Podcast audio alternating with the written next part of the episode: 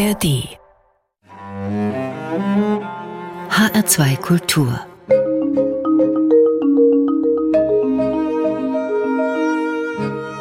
Doppelkopf am Tisch mit der Künstlerin Mary Bauermeister, deren Werke in den Sammlungen vieler großer Museen der Welt vertreten sind. Mein Name ist Ulrike Schneiber. Guten Tag, Frau Bauermeister. Ich grüße Sie. Über Sie und über Ihre Kunst werden wir ausführlich sprechen. Lassen Sie uns aber beginnen mit dem Mann, an dessen Seite Sie elf Jahre lang gelebt haben, davon sechs als seine Ehefrau. Und über diese ihre leidenschaftliche Liebe und zum Teil auch höchst schwierige Beziehung damals in den 60er und 70er Jahren, haben sie ein Buch geschrieben. Es heißt Ich hänge im Triolengitter. Mein Leben mit Karl-Heinz Stockhausen. Wer hängt da in welcher Art von Gitter? Das ist eine ganz lustige Geschichte. Es kommt aus einem Traum. Wir lebten in Sizilien. Er schrieb an den Momenten und ich arbeitete an meiner ersten großen Museumsausstellung im Stedelijk in Amsterdam. Und ähm, er träumte nächtlich. Also hat immer geträumt und er war eigentlich Tag und Nacht Musik. Ich erinnere mich an einen Traum, da hörte er die Hähne krähen. Das heißt, ich hörte sie, er war ja schlief und es krähte also und ganz von fern und immer mehr Hähne fielen in dieses Konzert. Also es war faszinierend. Also diese Nachtlandschaft aus dem offenen Fenster hörte man aus dem Land die, äh, dann auch mal ein Eselsschrei. Aber wie gesagt, dieser Hahn war eben unten direkt im Hühnerstall. Und plötzlich richtet sich Stockhausen im Bett auf und kräht. Und es, also, als hätte er sogar die Flügel aufgebreitet und sinkt zurück in sein Bett und schläft weiter. Und ich habe ihm das am nächsten Tag erzählt und er hat sich an nichts erinnert. Und äh, wenig später träumte er eines Nachts offensichtlich sehr qualvoll, denn er wand seinen Kopf und stöhnte. Und dann habe ich gesagt, ich muss ihn wecken. Und habe ihn geweckt. Was ist denn? Sagt, ich hänge im Triolengitter. Und dann ist er wieder eingeschlafen und hat sich auch wieder an nichts erinnert. Und dann haben wir am nächsten Tag beraten, was kann das denn sein? Und ich meine, du, das ist die Enge der Notation. Deine innere Klangevorstellung kannst du nicht in Halbtonschritten in Noten notieren. Wir müssen das anders notieren. Es gab ja dann schon den Ansatz der grafischen Notation und er hat ja unglaublich gute äh, Notationen dann entwickelt für diese Klangvorstellung, denn elektronische Musik ist ja nicht in Halbtonschritten zu beschreiben. Also ich habe es interpretiert als ähm, Notationsproblematik, also als Verengung. Und er hat gesagt, vielleicht ist aber auch unsere Ehe zu dritt gemeint. Drei Noten müssen in den Platz von zweien passen. Und eine Ehe zu dritt zu führen mit bester Absicht, das ist ja nicht so einfach, denn äh, es gibt die Zweisamkeit geht eigentlich verloren. Es gibt niemals die Zweisamkeit. Der Dritte ist immer anwesend entweder physisch anwesend oder in Gedanken oder als schlechtes Gewissen. Also es ist nicht einfach, aber wir haben es versucht und mit ehrlicher Absicht versucht. Und äh, während wir noch darüber sprachen, kam ein Anruf von seiner ersten Frau, die sehr krank war und ihn brauchte. Und wir mussten also diese gemeinsame, erste gemeinsame Zeit zusammen abbrechen und er flog zurück, um ihr beizustehen. Das war die Ehefrau Doris und ja. Sie waren zu der damaligen Zeit Stockhausens Geliebte. Ja. Später wurden Sie seine Ehefrau. Dann ist aber die Ehe nach sechs Jahren 1973 geschieden worden. Im Dezember 2007 ist Karl-Heinz Stockhausen gestorben. Da waren Sie eben schon ganz, ganz lange kein ja. Ehepaar mehr. Warum haben Sie dieses Kapitel Ihrer Lebensgeschichte jetzt nochmal aufgeschlagen und dieses Buch geschrieben? Das lag daran, dass ich zufällig in eine Talkshow kam. Das heißt nicht Talkshow, in eine Vorstellung von Heidenreichs ersten vier Büchern. Sie hat eine Musikserie, eine großartige Musikserie.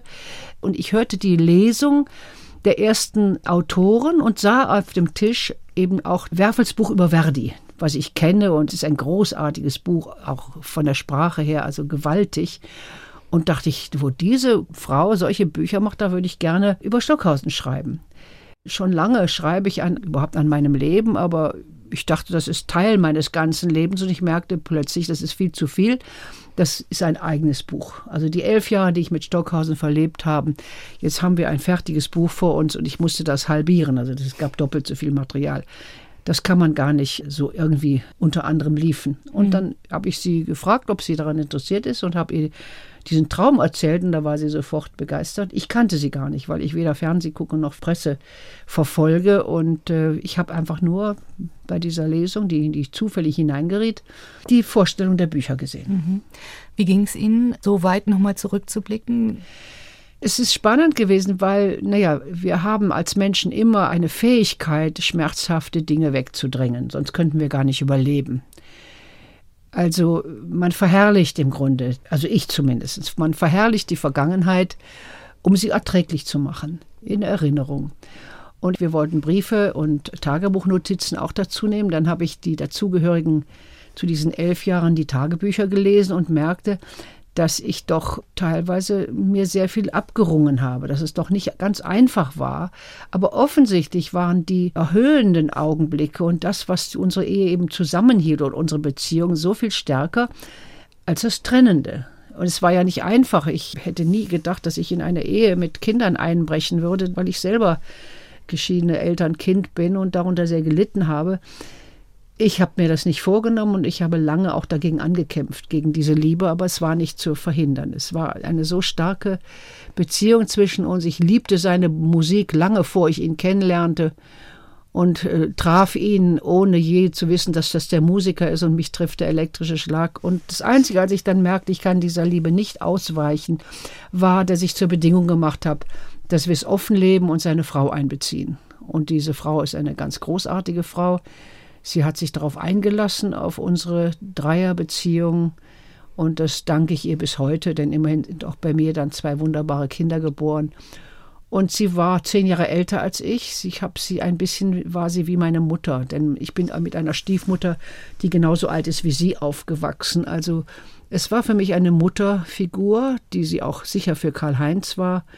Und sie war eine sehr wichtige Frau auch in meinem Leben. Sie mhm. war nicht nur die, die, die andere Frau, sondern sie war eine wichtige Person in meinem Leben. Sie sagten gerade, schicksalhaft sei Ihre Begegnung gewesen. Das beschreiben Sie auch ganz schön. 1957, Sie waren wirklich noch eine sehr junge Frau, Anfang 20, mitten im Stadtgewühl von Köln. Ein Blick. Ja, das ist ein Menschen begegnen, den man nicht kennt und wie elektrisiert sein. Das muss einen Grund haben. Und ich glaube, dass es eine Art Seelenradar gibt, der Menschen wieder zueinander zieht. Äh, Stockhausen sagte immer, Lieben ist Wiedererkennen. Er geht ja auch davon aus, dass wir ganz oft auf dieser Erde leben und dass wir uns wieder treffen und dass Menschen sich wieder erkennen, aber nicht bewusst, sondern das ist, äh, ich nenne es Seelenradar, das zieht die Menschen in unser Leben, mit denen wir noch was auszubaden haben oder die wir lieben oder wo wir eine Aufgabe gemeinsam haben aber auch die Bücher, die man liest. Ich habe einen Bücherschrank, ich greife irgendwann nach einem Buch, was schon jahrelang da steht und es ist genau der Moment, in dem ich dieses Buch lesen äh, muss. Also ich glaube, dass wir da uns sehr auf unsere Intuition und auf unser Unterbewusstes verlassen können.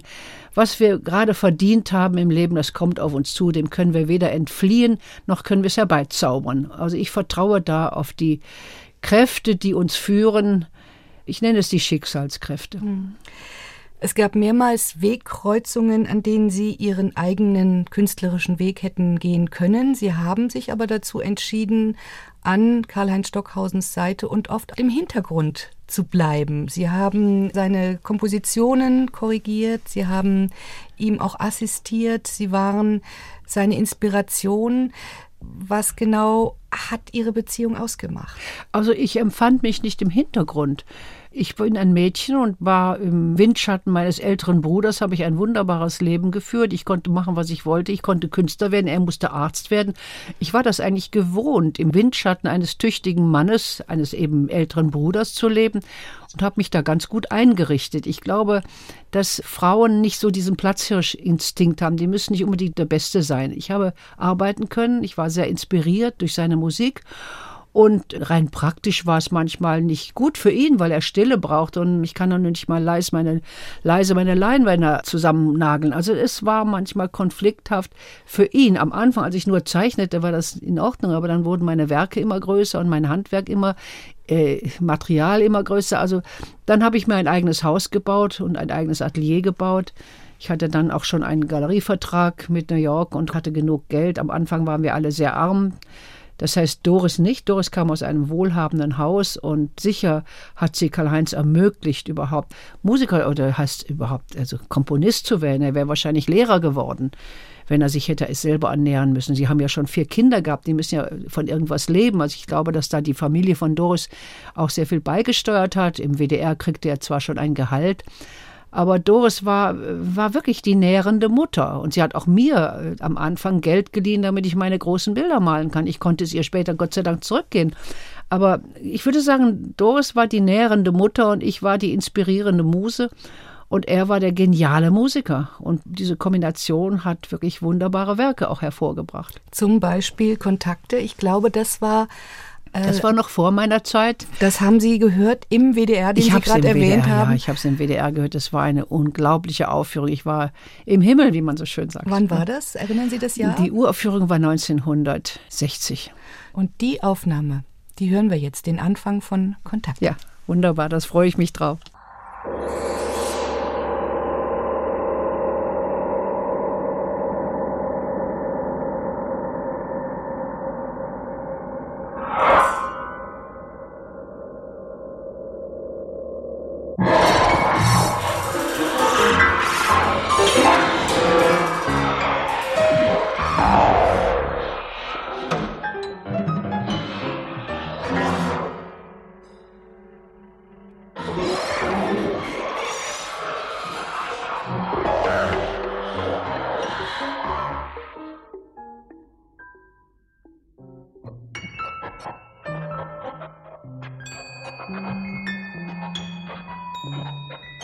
Ah.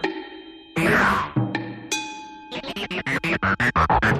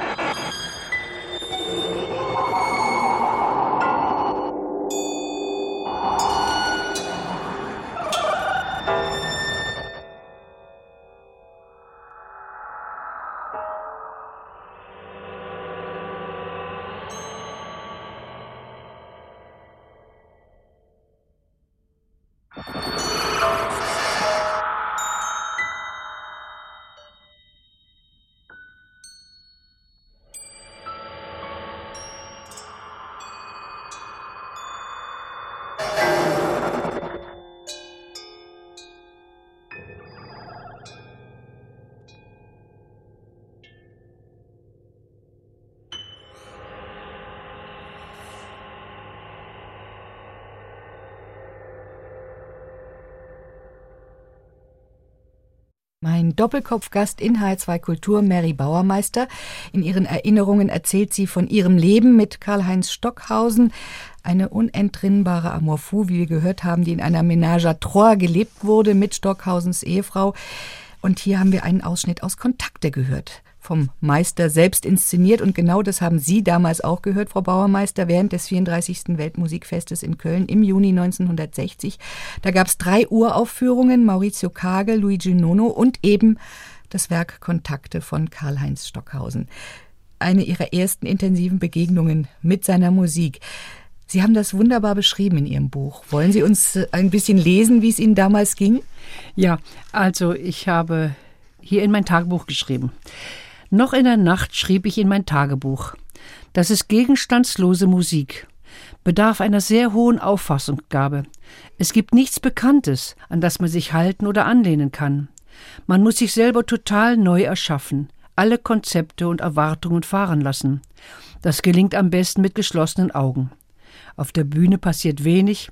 Für Kontakte ist die normale Konzertsaalbestuhlung total falsch. Man müsste im Kreis sitzen, im abgedunkelten Raum, nur den Tönen, Klängen und Geräuschen lauschen. Welch kosmische Weite eröffnet sich, wenn man die Klangfigur erlebt vom Ton im oberen Spektrum, der sich wie im Vogelfluch herunterschwingt, sich in Einzelimpulse auflöst, die sich dann verlängern, bis jeder Ton sich wieder so dehnt, dass er zur Fläche wird. Nun ja, das ist eine Tagebucheintragung. Wir sind danach bei Ernst Brücher zu einem Empfang gewesen. Alle Musiker, alle Zuhörer waren dort und ich merkte, Stockhausen war irgendwie betrübt. Also wurde auch ausgebuht. Also es hatte nicht die Reaktion bekommen, die er sich erhofft hatte. Und für mich stand außer Frage, ich lese jetzt wieder vor, ich hatte an diesem Abend der Uraufführung eines Meisterwerks beigewohnt. Mit den Jahren sollten das schließlich auch die Musikkritiker zugeben. Mein persönliches Lieblingsstück würde immer Kontakte sein. Ich versicherte Stockhausen, dass er ein Jahrhundertwerk geschaffen habe. Doch er war nicht zu trösten. Da holte ich weiter aus. Glaubst du denn, das weiße Quadrat auf weißem Grund von Malevich ist sofort verstanden worden? Er hat es bestimmt nicht gemalt, um gefeiert zu werden. Erst heute, Jahrzehnte später, verstehen wir ihn. Und dann hielt ich nicht mehr zurück. Ich merkte, wie seine Stimmung sich aufhellte, und es sprudelte aus mir hervor. Vergleich dich nicht, denn dann bist du nicht bei dir selbst. Es wird immer jemanden geben, der besser ist. Das macht depressiv. Oder jemanden, der schlechter ist. Das macht arrogant. Bleib dir treu. Schau nicht nach außen, arbeite einfach weiter. Und was Applaus oder Anerkennung betrifft, misst dem nicht so viel Bedeutung bei. Was heute ausgebuht wird, mag morgen gefeiert werden. Und umgekehrt. Du kannst das Opfer des guten oder des schlechten Geschmacks deiner Epoche werden. Was willst du lieber? Nun ja, und dann geht es weiter und weiter weiter. Mary Bauermeister mit einem Ausschnitt aus ihrem Buch Ich hänge im Triolengitter eben über ihr gemeinsames Leben mit Karl-Heinz Stockhausen.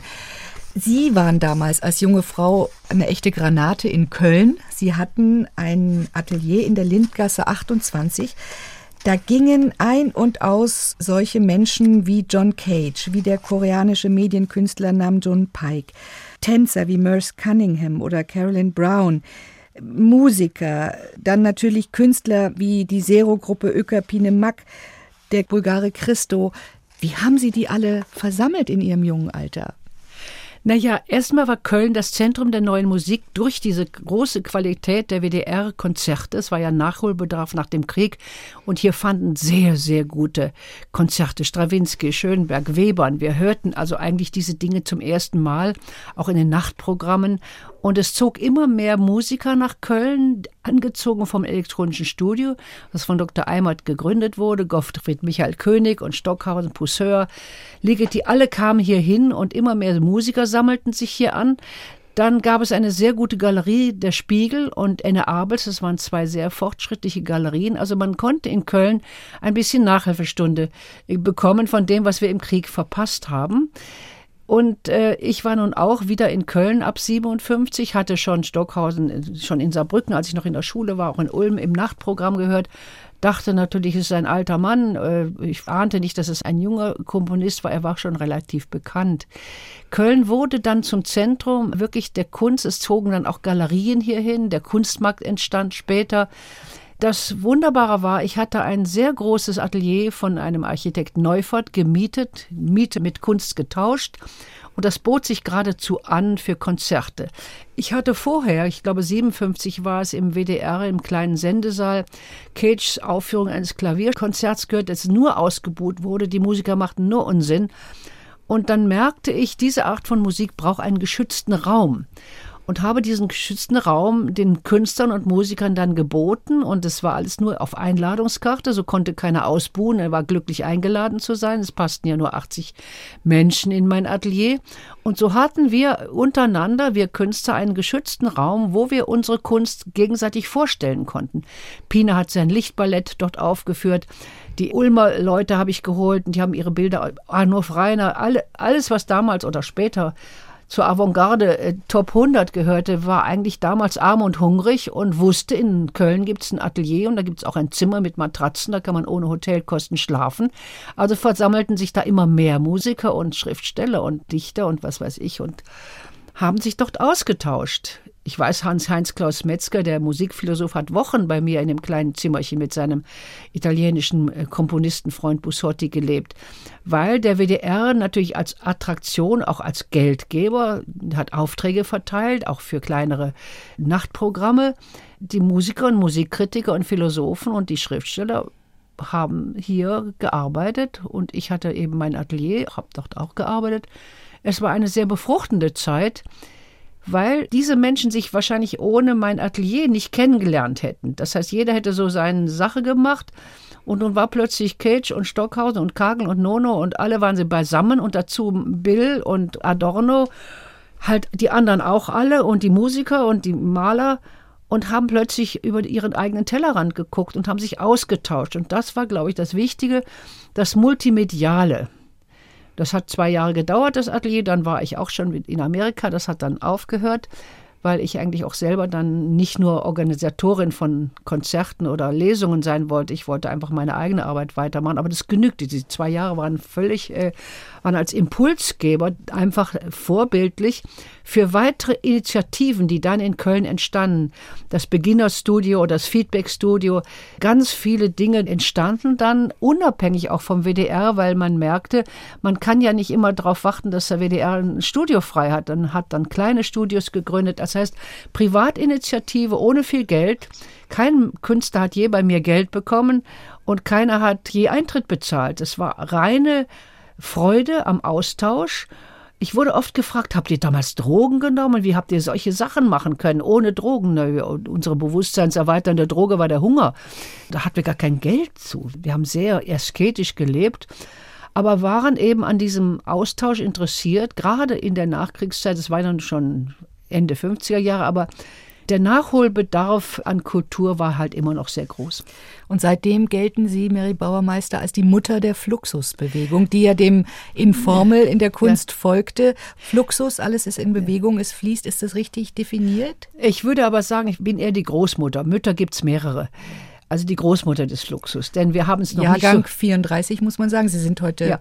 im Jahr 2011 77 ja. Jahre alt. Also wir haben noch keinen Begriff dafür gehabt. Es wurde eher als Neo-Dada bezeichnet. Und erst Mark Jonas, der amerikanische Künstler oder eigentlich Archivar der Fluxusbewegung, hat diesen Namen gegeben. Und dann hieß es Fluxus.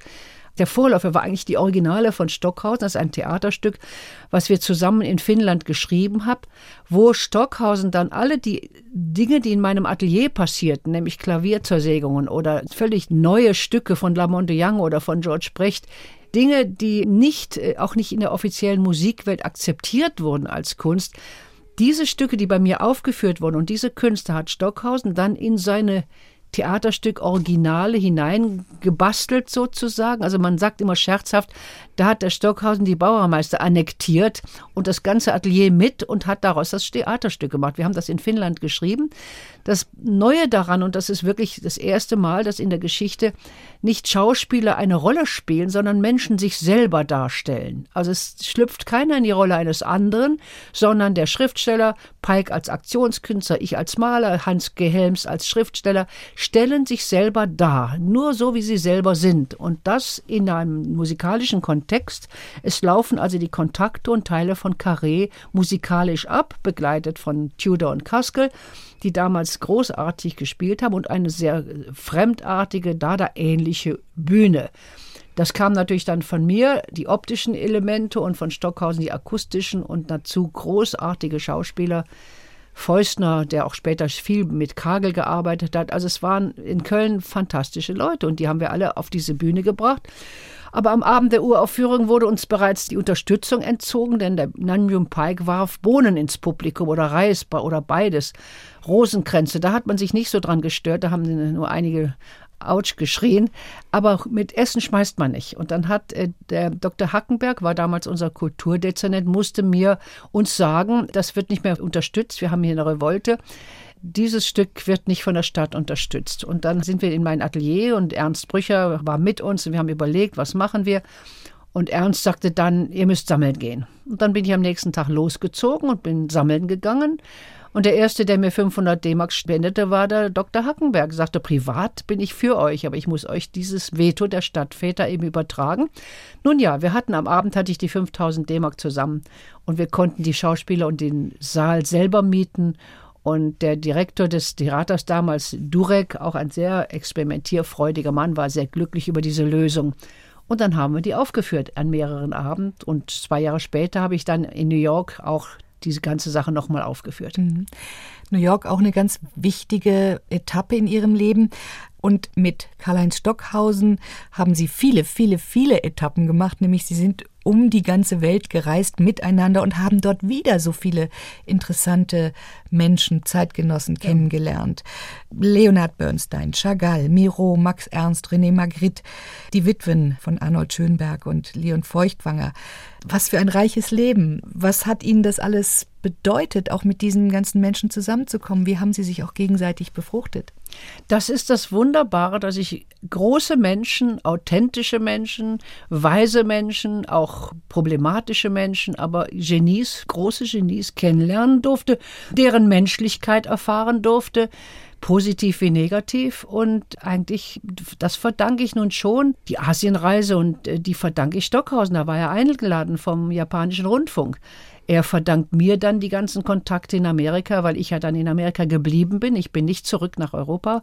Warum nicht? Äh, weil wir feststellten, dass diese Ménage à trois doch so nicht einfach lebbar war und auch aus privaten Gründen, weil ein ehemaliger Freund von mir äh, nicht äh, zu beruhigen war. Und da möchte ich aber jetzt äh, nicht so drauf eingehen.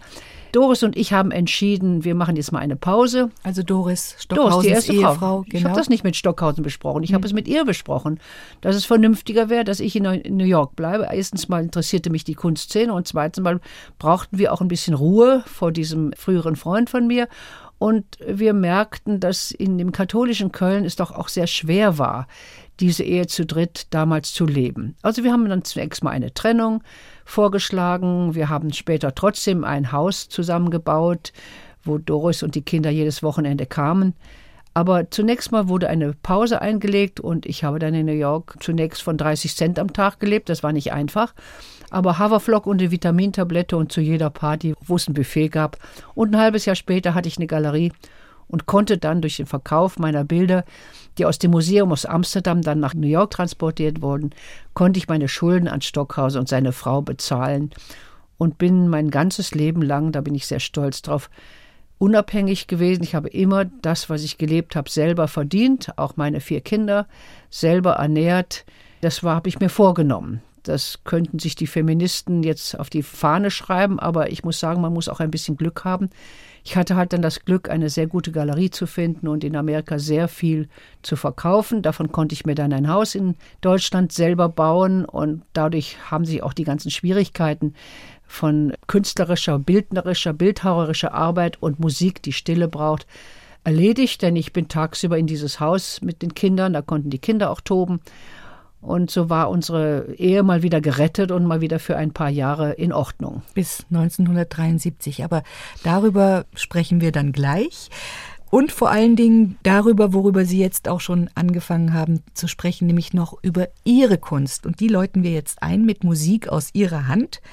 Eine eigene Melodie aus dem Echorohr. Ja, das ist natürlich jetzt eine sehr späte Sache. Ich habe in den letzten Jahren, ich war Teil einer Geometrieschule, wo ich auch gelehrt habe.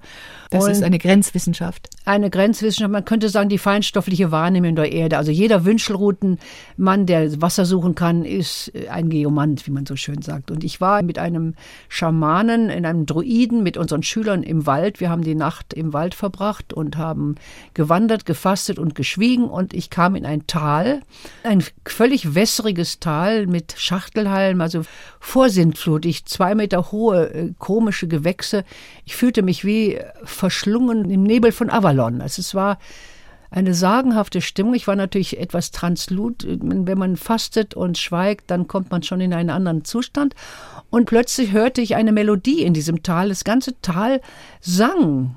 Also wie im Kanon immer eine Melodie. Ich kann natürlich die Melodie selber nicht im Kanon singen, aber ich könnte sie versuchen, jetzt auf meinem selbstgebauten Echorohr, das ist ein großes Bambusrohr, zu singen weil durch das Echo wenigstens ein bisschen der Effekt darstellbar ist, dass es ein Kanon war, als würde das ganze Tal singen.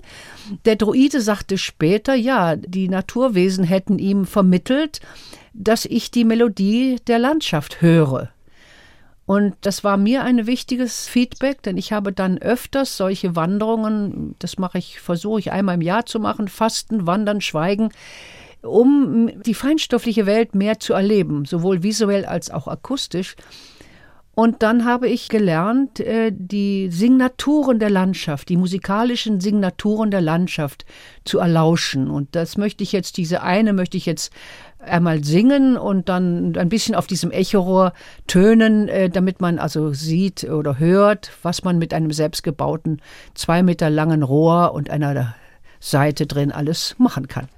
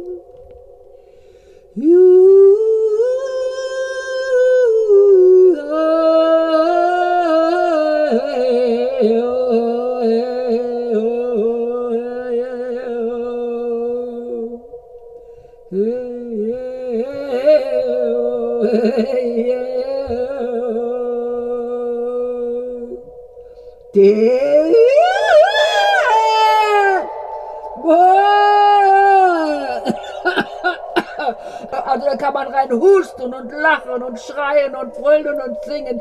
Und wenn ich das mit Kindern mache, dann haben wir einen solchen Spaß. Adieu. Wunderbar. Mary Bauermeister an ihrem Echorohr. Frau Bauermeister, wir sollten das Kapitel Stockhausen erstmal sauber abschließen, damit wir dann ganz einsteigen können in Ihre Kunst und was Sie die letzten Jahre ohne ihn, das letzte Vierteljahrhundert muss man ja sagen, wie Sie da gelebt haben. 1974 die Scheidung, wieso? Also wenn man mich fragt, wann ist eine Ehe zu Ende, dann würde ich so sagen, dann, wenn man im anderen nicht mehr das Schönste bewirkt.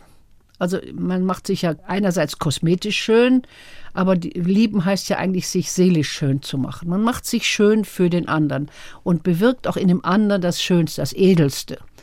Das ist für mich sich schön machen für den anderen. Das heißt, sich verschönern, sich veredeln.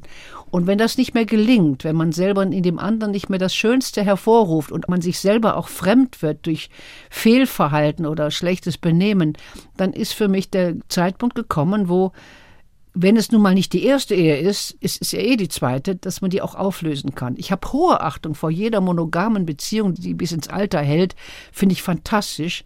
Habe ich nicht geschafft. Es war bei mir nach elf Jahren, war ich nicht mehr in der Lage, Kinder, Kunst und Ehe unter einen Hut zu bringen. Und mein Mann wollte keine Kinder mehr und für mich stand fest, ich hatte da noch zwei Seelen im Jenseits stehen, die wollten bei mir geboren werden.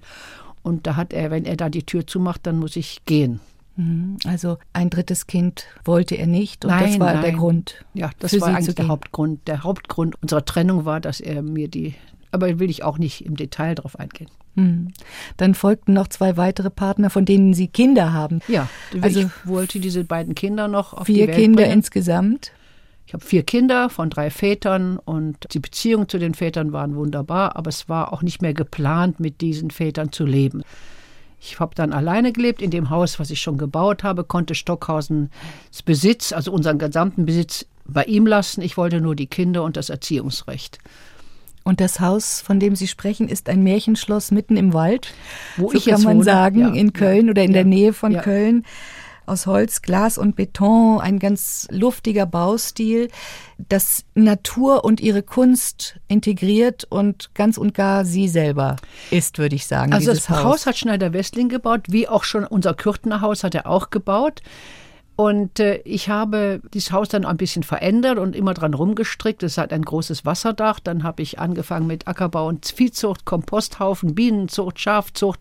Das heißt, ich bin total, äh, die Bäuerin in mir kam dann so richtig nochmal raus. Und ich habe ein wunderschönes Grundstück dann geschaffen, was ähm, heute ja wie ein Märchenreich ist. Also ich habe viele Kinder und viele Schulklassen kommen mich besuchen. Ja, die toben dann durch die Baumhäuser und klettern auf die Bäume und, und sehen die Kunstwerke oder auch die seltsamen Dinge, die es dort gibt. Es ist nichts bei mir im, weder im Haus noch im Garten so, wie es normal, Normal ist. Ja, wie könnte man sagen. Es ist einfach eine Fantasiewelt. Und da ich die selber gebaut habe und auch mich mit niemandem mehr absprechen musste, ich habe dann auch nicht mehr mit Partnern gelebt. Ich habe eigentlich nur getan, was ich kreativ gerne tue. Das war dann Gartengestaltung und daraus entwickelten sich dann aber auch Gartenaufträge. Ich wurde dann eigentlich Gärtnerin und habe dann Landschaften gestaltet. In Neuseeland einen wunderbaren äh, Garten, in Düren, in England. Also ich habe dann eigentlich Landschaften gestaltet, vor allem mit großen Kristallen und mit Skulpturen. Das sind dreieckige Prismen aus Plexiglas, die werfen Regenbögen in die Landschaft. Also Sie stellen sich vor, Sie sehen einen See und plötzlich ist da ein Regenbogen oder das Wasser verwischt dann den Regenbogen. Das ist märchenhaft. Also ich habe eigentlich Märchenreiche geschaffen. Und äh, das gerade in einer Zeit, wo die Kunst oft äh, bewusst scheußlich war, bewusst hässlich war, weil sie sagte, das Hässliche, das Scheußliche ist eben auch einzubeziehen. Da bin ich dann auf die andere Waagschale gesprungen, sage ich, die Kunst muss auch visionär sein und die muss auch harmonisieren. Dann entdeckte ich die Kräfte von Kristallen und auch von Steinen. Ich merkte, wie wesentlich das Material von uns Künstlern ist, dass eben das Material selber eine Ausstrahlung hat. Und äh, das hat mich dann auch zu anderen äh, Skulpturen und zu anderen bildnerischen Werken gebracht.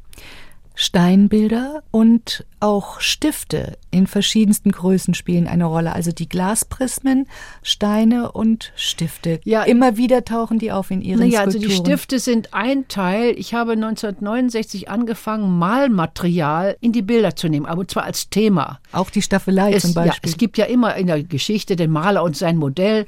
Also ich habe dann Staffeleien, die die Treppe hochwandern oder an einer Wand entlang oder sich wie ein Farnkraut einrollen. Staffeleien, die eigentlich Bildträger sind, also werden plötzlich selbstständige Skulpturen. Ich habe damals große Pinsel als Skulpturen gemacht, wo dann Farbe rausträufelte. Und der Bleistift ist eigentlich so das Element, was übrig blieb. Es erinnert an Malmaterial. Die Spitze ist sehr kunstvoll bemalt, aber damit kann man nicht malen. Also offensichtlich ein künstliches Objekt. Und wenn Menschen sagen, ist das Kunst, da sage ich, was soll es sonst sein? Auf jeden Fall ist es künstlich. Und der Stift und auf der anderen Seite der runde Stein oder die runden Linsen, die runden Kugeln, das sind halt spitze und runde Elemente. Die ziehen sich durch mein ganzes Leben. Steine habe ich gesammelt seit 62 hatte Gott sei Dank eben die vier Kinder, die mir sehr viel geholfen haben, die Steine am Strand dann, wenn ich sie eingesammelt hatte, nach Hause zu schleppen. Und äh, die Problematik war, dass am Anfang dieser Steinbilder das noch nicht als Kunst gesehen wurde, weil es hieß, naja, Stein, das ist nur, das ist ja Natur, das ist ja nur, ist ja keine Kunst.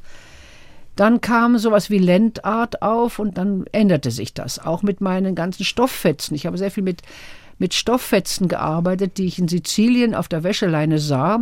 Bäuerinnen haben dort generationenlang ihre Wäsche geflickt. Und dann sieht man im Gegenlicht der Sonne diese herrlichen geflickten Tücher.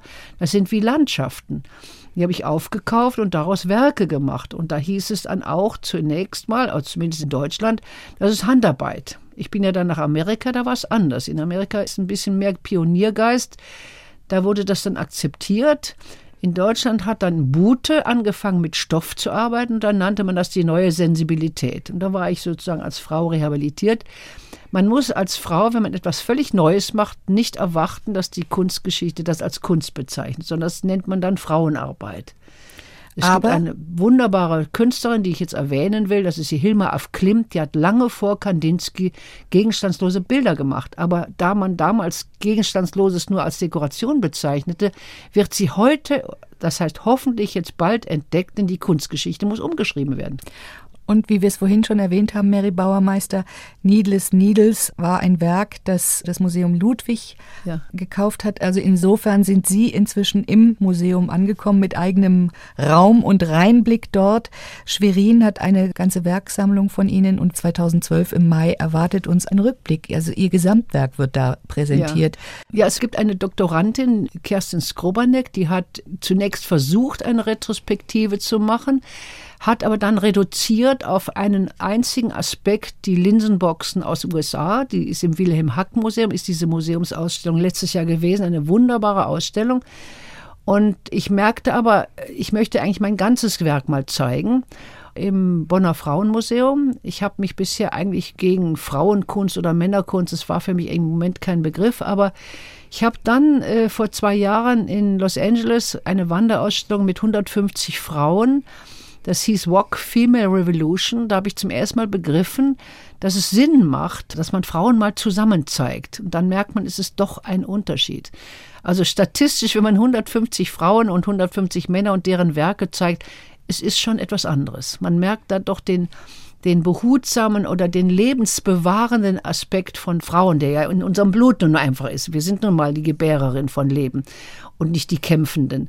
Es gibt kämpfende Frauen und es gibt zwar keine gebärenden Männer, aber es verwischt sich. Aber im Ganzen, als ich diese Ausstellung sah, merkte ich, es gibt doch einen Unterschied weil Sie jetzt das gerade noch mal erwähnt haben, Frauen sind die Gebärerinnen und wir hatten ihre vier Kinder. Ist jetzt vielleicht der Zeitpunkt gekommen, Musik von einem Ihrer gemeinsamen Söhne, Karl-Heinz Stockhausen und Ihnen, und Karl-Heinz Stockhausens Sohn, die zusammen wiederum Musik das machen würde ich zu hören. gerne, denn ich muss sagen, äh, beide Söhne aus der ersten Ehe und aus meiner Ehe Markus von Doris und Simon von mir sind großartige Musiker, zehn Jahre Abstand lebensmäßig. Markus ist Trompeter, Simon Synthesizer und Saxophon. Und die beiden waren so göttlich, wenn die zusammen spielten, schon als Teenager, wenn sie improvisiert haben oder gejazzt haben. Aber sie haben dann sehr viel, sehr ernsthafte und wunderbare Musik gemacht zur zehnjährigen Bestehen der Philharmonie und viele Festivals gemeinsam gestaltet. Damals kam es mir so vor, wie Simon ist wie, äh, also mein Sohn ist wie musikalischer Hefeteich, eine unglaubliche Fantasie, eine überbordende Musikalität. Markus ganz strukturiert und mathematisch. Und es kam mir so vor, Simon macht blapp und Markus kommt und strukturiert das. Und das war zusammen eine Meisterleistung. Und mir kam es vor wie eine Wiederholung von Doris und mir. Ich war so ein bisschen Anarchist in dieser Ehe zu dritt und Doris war die gehaltene, die konservative, die auch bürgerliche. Sie war eine tolle Frau und ja, wir passten einfach zu dritt einfach gut zusammen. Und jetzt sehe ich auf der Bühne, einmal saß ich mit Doris und wir hörten unseren Söhnen zu und da sagte ich Doris, und wenn es nur dafür war, dass jetzt da diese beiden Kinder stehen und diese göttliche Musik machen, das ist einfach auch wunderbar, dass eben zwei Frauen zwei Musikersöhne gebären.